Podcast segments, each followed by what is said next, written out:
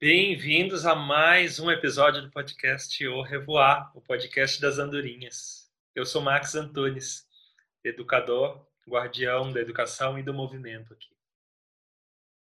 Eu sou Anne Daltoé, guardiã da educação e contadora de histórias. Eu sou Maíra, mãe do Martim, também participo do, desse movimento das andorinhas.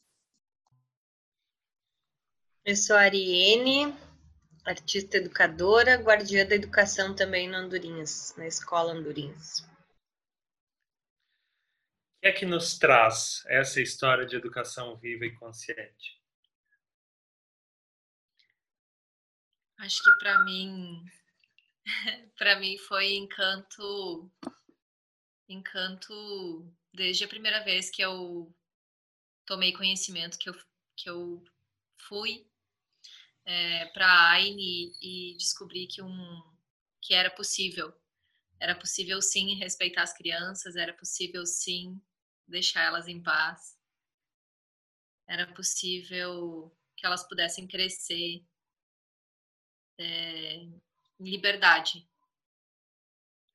Quando eu conheci a educação viva, também veio isso em mente.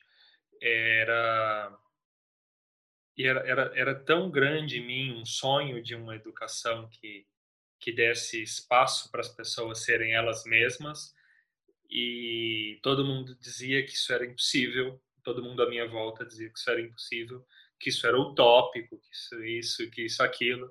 E eu cheguei na cidade escola Aine, em Guaporé, uh, e vi tudo acontecendo. Tudo acontecendo. Dessa maneira como, como soava tão impossível. Talvez ali eu descobrisse que não era utópico. que não, deseja, não desejava algo impossível. Desejava algo tão possível que estava ali diante dos meus olhos. E o meu o meu minha motivação maior para a educação viva e consciente é, por mais que a gente fale sempre num trabalho interno que é necessário, tal, tal, tal, minha motivação maior é espaço para que cada ser humano, principalmente os filhotes de, de ser humano, sejam eles mesmos o tempo todo. Espaço para ser você mesmo o tempo todo, que me diz. O que, é que te trouxe aqui, Maíra? Foi essa vontade, buscando alguma algum ambiente em que olhasse para o meu filho, ou que o meu filho pudesse ser ele, sem estar tá em falta, sem porque está faltando alguma coisa ou que precisa aprender alguma coisa naquela hora, que respeitasse o processo dele, porque eu sustentava um pouco desse ambiente em casa, mas eu sentia essa falta de quando ele por, ele, por a gente ter optado, né, uma, um local de, de convivência com outras crianças, né, uma, local de seja uma escola, um contraturno, enfim, um local que ele pudesse estar com outras crianças, mas que respeitasse ele como a criança que ele é, né?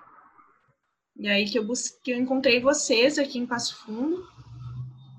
E depois fui para a Arne e comecei a, entrar em contato, né, e ver que a educação viva é é bem mais do que só olhar para as crianças. Mas sim, foi buscando para a minha criança, né? Esse, esse olhar.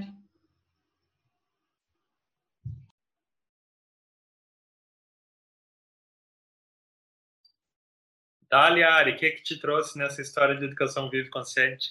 Então, o que que me trouxe, né? Eu, por ser professora da rede estadual, né, para mim não fazia mais sentido a educação normal, né? A educação em, de escola, educação em caixinha, em gaveta. Então, eu estava na busca de uma educação, de um modo de educar que fizesse sentido para os alunos e para mim, né? Então, eu, eu, eu sempre busquei isso, sempre tive que, a, que, o, que o conhecimento passasse pelo, por, por dentro do aluno, por, que fizesse sentido para ele, ele está aprendendo aquilo, né? Não uma coisa fora da realidade dele. Então a minha busca foi essa, até chegar na, na AINE, que, que trouxe essa proposta da, trouxe essa abordagem né, da educação vive consciente, que eu fiquei conhecendo, que até então não conhecia. E daí o que fez mais sentido para mim, né? Que era uma forma de, de educar uh, pelo interesse, pela, a partir do que a criança quer saber, do que ela quer buscar. E foi aí que nós criamos Andorinhas, né? Para fazer isso viver, acontecer perto da gente, onde a gente pudesse atuar. Sim. E acho legal que não é uma forma de educar de um para o outro, né? É uma forma de acompanhar a educação que vai acontecer, quer, quer queira, quer, quer não, a partir do, do próprio indivíduo, da própria criança. E nossa, não vejo outra outra maneira de, da aprendizagem acontecer, de fato, se não for pelo interesse da própria criança, se não for por ela ter o seu interesse respeitado. E fiquei pensando aqui, o que, que é, afinal de contas, ter, ter espaço para ser você mesmo? E, e para mim isso isso dialoga muito com as bases da educação vive consciente, naturalmente. Quem não viu tem um, um episódio já gravado sobre as cinco bases da educação vive consciente. Mas como que dialoga para mim essas cinco bases com o desejo de que as crianças tenham espaço para serem elas mesmas, que todos os seres tenham? É, o não julgamento, a não qualificação, a não comparação, enfim, são, são, toda, são todos limites que te dizem: olha para você mesmo. Para de querer conduzir o outro, direcionar o outro, olha para você mesmo. É que fica difícil dar espaço, dar liberdade para uma criança quando eu não me sinto. Eu, eu mesma me julgo, eu mesma me comparo, eu me sinto obrigada a. Também. É, por isso que talvez seja seja primeiro primeiro o adulto libertar-se, né, de ter essas bases para si para conseguir oferecer esse espaço depois para a criança. Mas, mas foi isso, assim. É, não sou mãe, mas foi buscando, foi buscando algo para as crianças mesmo que para as crianças com as quais eu tinha contato na época. Foi acreditando que algo diferente podia ser feito. Por mais utópico que eu pudesse achar que isso que isso fosse. É, hoje eu vejo que não tem não tem nada de utopia. Que utopia é uma coisa que a gente só busca, né, e não consegue nunca realizar. É, a busca de algo impossível. É, algo impossível. E na verdade isso é totalmente possível. A Ivana me ensinou que é, é um peso muito grande a se carregar. Verdade, eu aprendi com ela. Sim na verdade, tem que ir contra o mundo todo, né? Se algo é impossível, se algo é utópico. Contra si mesmo. Sim. E, e sim, né? Por que, que a gente cresce utópico? Numa resistência muito grande, muito, muito, muito grande. É, acreditando que é verdade toda a construção social que a gente nasceu e já estava pronta, daí a gente aprendeu a fazer parte dela e achando que não tinha como sair dali, a gente sonha com coisas que parecem então impossíveis. Daí se torna utópico. E a gente não precisa ser utópico quando a gente pode, sim, ser quem a gente quiser, ter o próprio espaço. Mas olha, eu, eu ainda estou encantado com a coisa de que as bases da educação viva elas fortalecem é, não é a compreensão, porque não é algo racional, mas uh, me fortalecem em definir o meu espaço e conseguir essa certa separação. Esse aqui é o meu espaço, esse ali é o espaço do outro. De não invadir, também não deixar ser invadido, não comparar, uh, não tentar ficar competindo, porque eu, aqui no meu espaço, essa minha criação não tem comparação, não tem base para dizer que tá bom ou ruim. Porque a única pessoa que vai dizer se tu gostou ou não é tu mesmo. Sim, colocar em outras mãos o poder de dizer se a minha criação tá ou não válida, que é, isso, é disso que se trata, bom ou ruim, no final das contas, né? está ou não válida, colocar isso nas mãos de outra pessoa é um desrespeito com o meu próprio espaço. É, é, é talvez um sinal de que eu não tenho esse espaço construído. É a consciência de que ele é meu. E eu disse que não é algo racional essa essa compreensão, porque não adianta eu ler numa folha é, e acho que é até por isso que não tem livro escrito sobre ainda, mas não adianta eu ler numa folha não comparamos, não qualificamos, não direcionamos, tal, tal, tal, tal, tal que não é aqui em cima. Não é na cabeça, não é no cérebro que se constrói.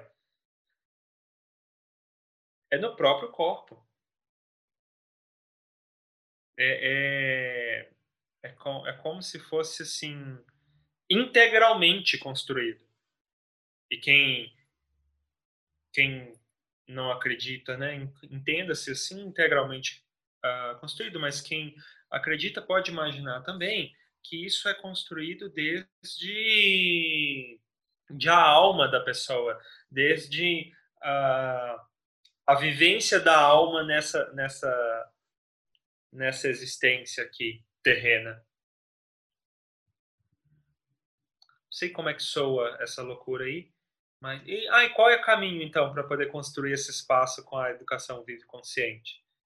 que a gente vem com um desejo, né? Vem com o desejo, eu vim com o desejo para a educação vive consciente de espaço para que cada um possa ser ele mesmo, principalmente as crianças. E talvez isso então seja um desejo da minha criança interior. Mas aí eu chego aqui, o necessário para isso acontecer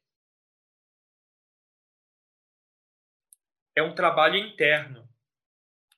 Não é fazer uma, uma casa de bioconstrução e, imóveis rústicos e, e toda uma aparência Waldorf. Todos os equipamentos Pickler. São ótimos. A estrutura externa é ótima. Maravilhosa. Colabora pra caramba. E a estrutura interna. Trabalho interno.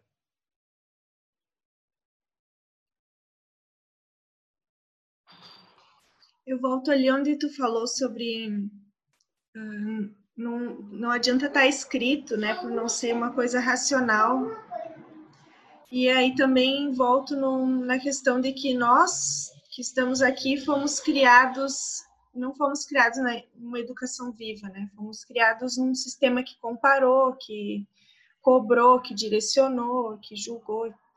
E aí eu penso que para ser no corpo esse não direcionar agora em mim, não direcionar, não julgar, não comparar, primeiro eu vou ter que hum, pensar sobre ele e para mim, né? Primeiro eu tive que internalizar, digamos assim, porque para eu poder mudar a minha ação, né? O que acontece? A gente age num automático do que a gente já tem, né? Da nossa programação que veio, né? Que foi construída lá na primeira infância. Então, o automático, às vezes, ele vem do, do querer direcionar, ou mesmo do, não do querer, mas de ser automático, uma coisa faz assim, né? Então, para eu mudar esse meu jeito de agir, eu tenho que dar uma pausa, né? Tenho que, primeiro, primeiro entender que há outra realidade possível, me inteirar dela, né? Porque se até então eu não me abro para isso, não me permito enxergar que há outra realidade ou não me interessa, né? Eu não consigo começar a mudar aqui o meu interior, o meu, o meu reflexo. Assim foi para mim, pelo menos, e continua sendo, porque são coisas que todos os dias a gente tem que se relembrar e, e se permitir no corpo, né, enfim, no emocionar, agir de uma forma diferente. Então, claro, não é só eu ter na minha cabeça, eu tenho que mudar no, em mim, né, no meu nesse automático que na verdade é a minha o meu ser, né? Sou eu agindo sobre uma coisa. Mas é um caminho aí, né? Não é uma coisa assim que ah, enxerguei agora consegui, vou, vou ser outra pessoa. Exige todo esse processo, né, de diário, enfim, para que para cada um vai ser um processo, para uns mais dolorido, para outros mais fácil, vai levar mais tempo, pode levar uma vida inteira, como disse a Ana Lúcia Leite no nosso outro encontro, pode levar uma vida inteira. Mas é isso. Percebo que existe, sim, uma tentação a, a compreender tudo isso, a, a integrar tudo isso a partir, a partir de, de um olhar que busca a razão, que busca os porquês, que busca a estrutura externa e compreender o que tem lá dentro. Mas eu tenho cada vez mais, e principalmente quando a gente desenvolve as formações aqui, tenho percebido que o que realmente é, surge de aprendizado dessas formações, dessas formações vivenciais, dessas formações com educadores, é, o que realmente surge como aprendizado vem do sentir, do deixar de ressentir algumas coisas. Quando eu deixo de ressentir, eu deixo de projetar no outro, porque a situação para de ficar se se reapresentando. Se reapresentando. É... E acredito que quanto mais eu tento entender, isso assim é muito vivo em mim, sabe? Quanto mais eu tento entender a processo que a gente vive aqui praticamente diariamente, né? É a da partilha. Quanto mais eu tento entender como funciona uma partilha, mais difícil fica de dela acontecer. Uma vez eu falei com vocês que quanto mais eu vou entendendo a partilha, mais difícil fica, no sentido de aprendendo como funciona, né? Uh, mais difícil fica da partilha acontecer e, a gente, e do ser conseguir acessar, da pessoa conseguir acessar o que realmente foi construído como bloqueio na vida dela. É porque esse bloqueio está no ressentimento, está na forma como ela se sentiu quando aconteceu um determinado conflito lá atrás. Isso vai se reapresentando para tender ao equilíbrio, para que em algum momento aquilo seja olhado com outros olhos, É... Então, assim, é, é, muito, é muito vivo em mim que começa de dentro. É muito, é muito vivo. E essa pergunta que eu trago no começo, o que desejo para as crianças, o que, que me traz aqui e acaba, acaba sendo o que eu desejo para as crianças, é um desejo também para a criança interna. Se esse desejo, se esse desejo vem com com neutralidade, a coisa vai acontecendo. E se ele não vem com neutralidade, se ele vem com atenção, esse meu desejo para as crianças acaba sendo uma eterna luta contra o sistema que não, que não é a ideia. Mas o que eu estava comentando sobre o que você tinha falado, Maíra, é que da, da minha perspectiva, é, é a partir do, do sentimento, é a partir da, do emocional que o que a brincadeira acontece na educação viva. Não adianta querer entender, entender o que acontece.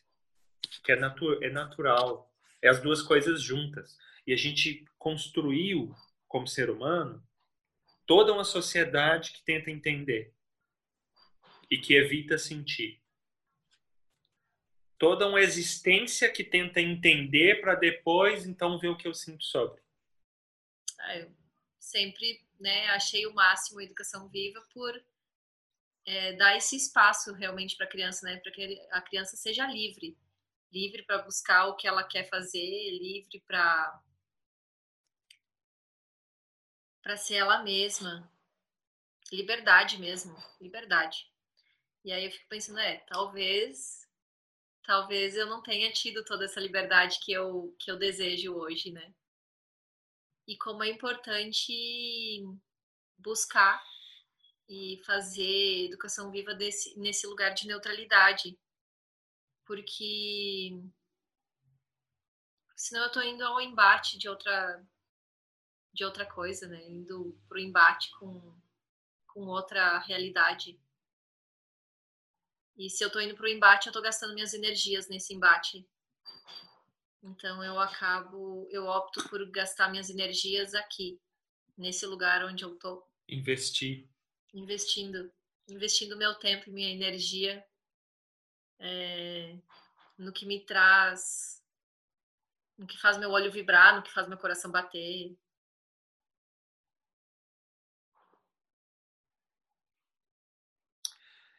Eu fico querendo esmiuçar essa, essa história de, de querer que as crianças tenham espaço para serem elas mesmas. E lá no fundo, no fundo, no fundo, é um desejo de que nenhuma outra criança precise ser comparada,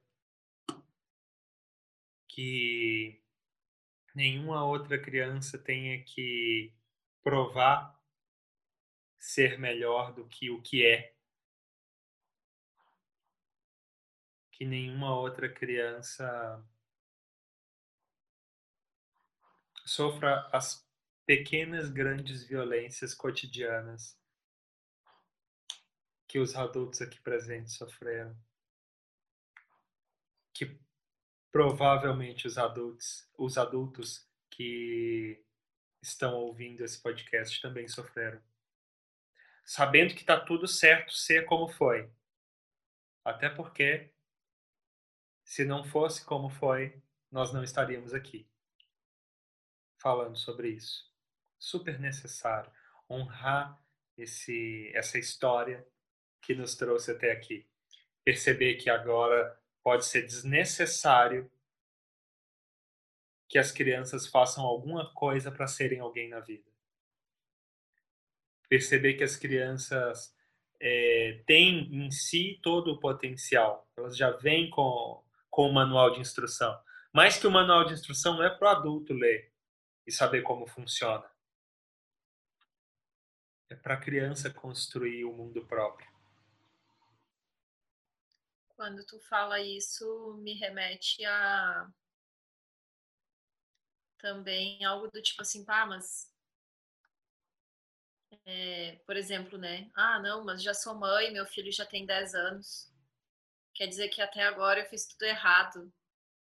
Ou eu mesmo que não sou mãe, né? Já, é, já fui pro. É, tive duas, duas afilhadas, tenho duas, mas enfim, tive o prazer de crescer junto delas, então percebo que nesse caminho eu entrei muitas vezes em joguinho de comparação, de criar uma certa rivalidade, uma competição.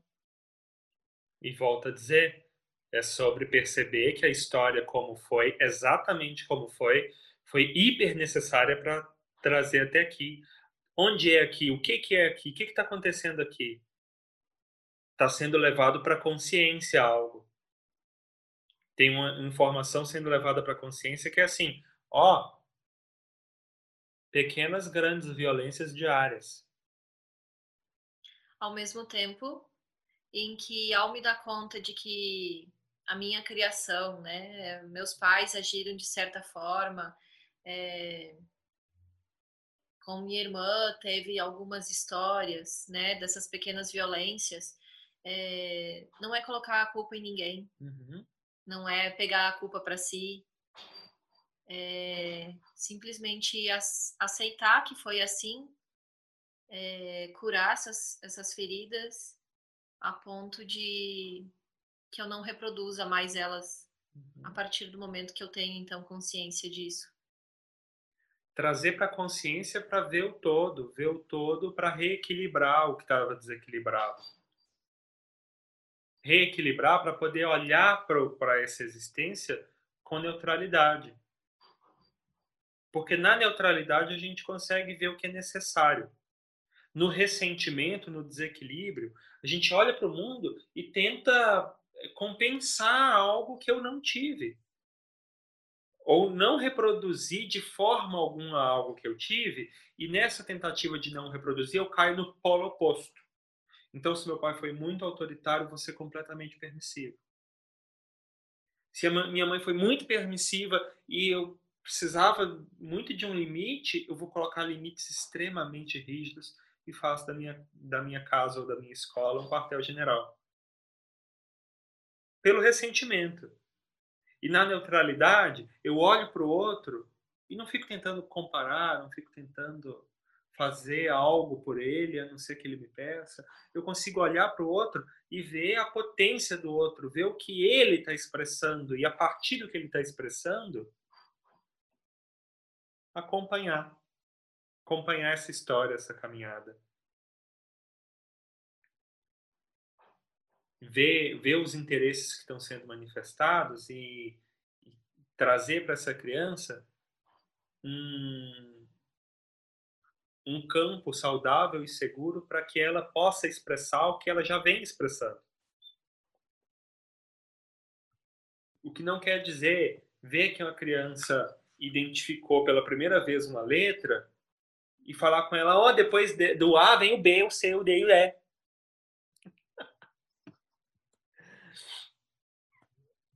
Até porque no meu caso, depois do A vem o N e depois vem o I. Mas bah, você tinha notado essa em algum lugar? Alô. Talvez eu não queira seguir o alfabeto, talvez eu queira aprender a escrever meu nome. Fantástico, fantástico. Fantástico. Acho que a gente pode parar por aqui. Muito bom, sim. ai, ai.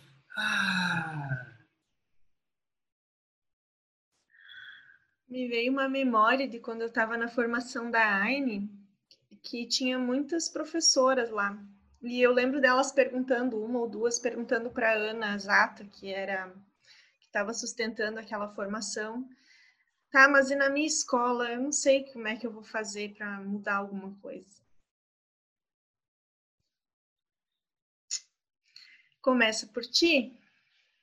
O que que tu quer mudar? O que que, o que, que tu está sentindo que está ruim, né? O que está te incomodando? ah, mas tem toda uma estrutura, tem todo um sistema, mas isso é justificativa, né? Você está arrumando justificativa. Não estou julgando, mas é uma justificativa, né? Uhum. Porque nós temos, nós, nós temos ganhos, né? Ganhos secundários que falam, né? Que quando eu ajo de uma forma, estou tendo algum ganho com aqui, né? Meu, enfim, estou comparando, então meus alunos um está indo melhor que o outro, então tá bom assim, porque tem um indo muito bem, então tá, enfim, um exemplo, né? Uhum. Mas ah, estou sentindo que comparar, eu não quero mais fazer isso, não é o que eu quero para mim. Uhum. Tá bem, você reconheceu isso, você trouxe para a consciência isso, que não quer mais, que isso está te incomodando a partir daí você cria um campo, um campo para inovar, para fazer como você sentir que vai ser o melhor para aqueles, para aquelas crianças, para aquele ambiente, para ti. É a junção, né, de um é um microorganismo que está ali, que é você em relação com aquele, com aquele grupo, naquele ambiente, o que, que vai ser melhor agora.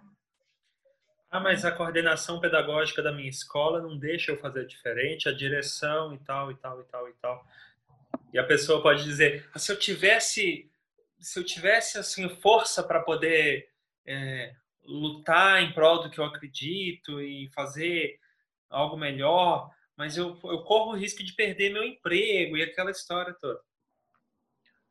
Olha, tá aqui alguém que lutou contra o sistema. Não muda nada. Eu não quero dizer que é impossível. Não muda nada entre não conseguir fazer nada sobre e lutar contra. Não muda nada. E por isso que é a partir de ser.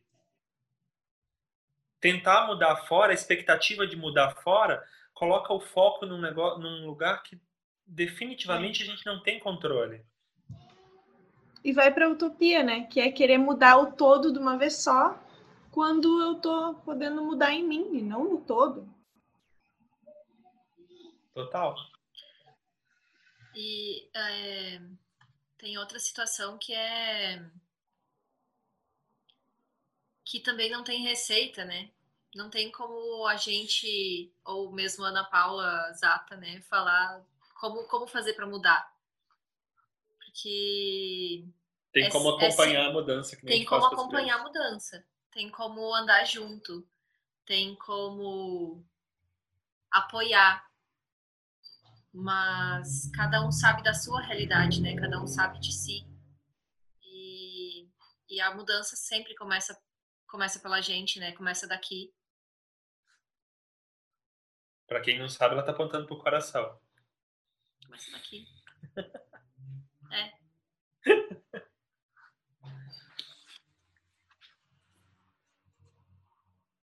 Como estamos, andorinhas?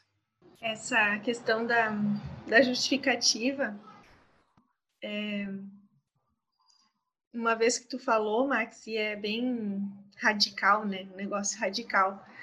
Que quando eu estou justificando, na verdade, eu estou justificando é para mim, né? Não é para ninguém, é, é para mim. Estou criando uma explicação na minha cabeça do porquê que eu estou agindo daquela forma indo, às vezes, ignorando o meu sentimento para continuar naquela mesma estrutura que está me favorecendo de alguma forma. Né? E a gente não faz isso por mal, enfim, não é. É só a forma com que o nosso cérebro acha mais fácil. já está ali, né? Já está no racional, já tá, já tem uma explicação, já mas aí eu vou ignorando aquele sentir, ignorando, ignorando, até que ele gera um sintoma em mim, né? Seja uma doença, um, né, um desequilíbrio grande, enfim. Olha, é... é... Ah, diga. Desculpa. Não, isso já é fugir um pouco do tema, assim, né? E não também. Sim e não, né? Sim e não acho que também o que traz o, todos nós para a educação vive consciente é, é, é o, o, movimento que tende ao equilíbrio. Ah, só que, nesse caso, não tem uma busca por uma polarização. Até porque se tem a consciência de que a polarização, uma coisa sustenta a outra o fascismo sustenta o antifascismo e o antifascismo sustenta o fascismo. Enquanto um existe, o outro existe. Enquanto um luta contra o outro, as duas coisas estão ali presentes. É, existe uma neutralidade na, na relação entre, entre nós, uma neutralidade que por vezes encontramos, por vezes desencontramos.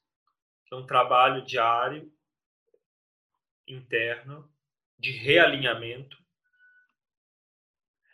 E E, e esse, esse realinhamento é a chave. Eu ia falar uma outra coisa, mas eu não lembro o que que tu falou. Das justificativas. Sim, sim, total. Então, o que, que acontece? Vivemos num mundo que em, um, em algum momento se desequilibrou. Eu percebo uma. Não é só eu que percebo, pelo amor de Deus, mas eu percebo, sim, no meu próprio corpo, o desequilíbrio que acontece em todo o mundo. Percebo fora porque está dentro. Percebo, percebo dentro porque está fora. Que desequilíbrio é esse? É um desequilíbrio entre duas formas de energia que, que estão contidas em tudo, em cada objeto, em todo, todos os, os sistemas, em, em, em todas as relações. Que desequilíbrio é esse? Esse desequilíbrio entre masculino e feminino, enquanto energia. Não é, não estou falando de uma luta, mas o que, que acontece quando quando se fala num desequilíbrio entre masculino e feminino? Se fala assim normalmente se chega num lugar que é uma luta, uma luta para reverter de patriarcado para matriarcado. E sim, estamos num patriarcado, que merda, né? Não quer dizer que o oposto vai ser melhor. Porque é a ideia de que um desses é melhor que o outro que gera esse desequilíbrio. Então, a busca por uma, por uma neutralidade, e nesse, nessa perspectiva, a neutralidade começa a ser para mim uma palavra insuficiente, também não encontrei outra, mas vamos nessa é, a busca de uma neutralidade, a busca de um equilíbrio entre feminino e masculino, é o, é o que pode trazer, quem sabe, um,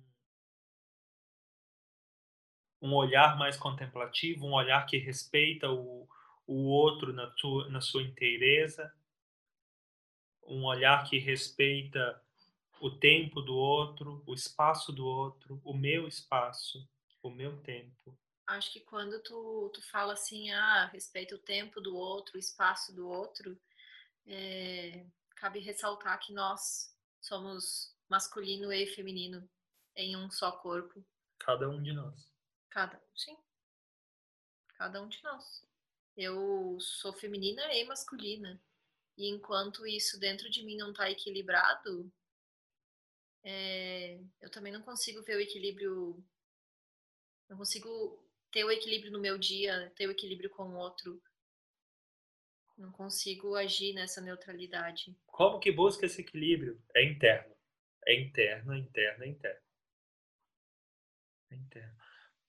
É de dentro para fora, uma explosão como acontece. Um, um, um florescer como acontece um nascimento como acontece, a criação como acontece. Não quer dizer que dentro vem primeiro, nem que fora vem primeiro. Porque no, no momento do surgimento, ao mesmo tempo que tem um espaço para surgir, é porque tem um contorno por fora.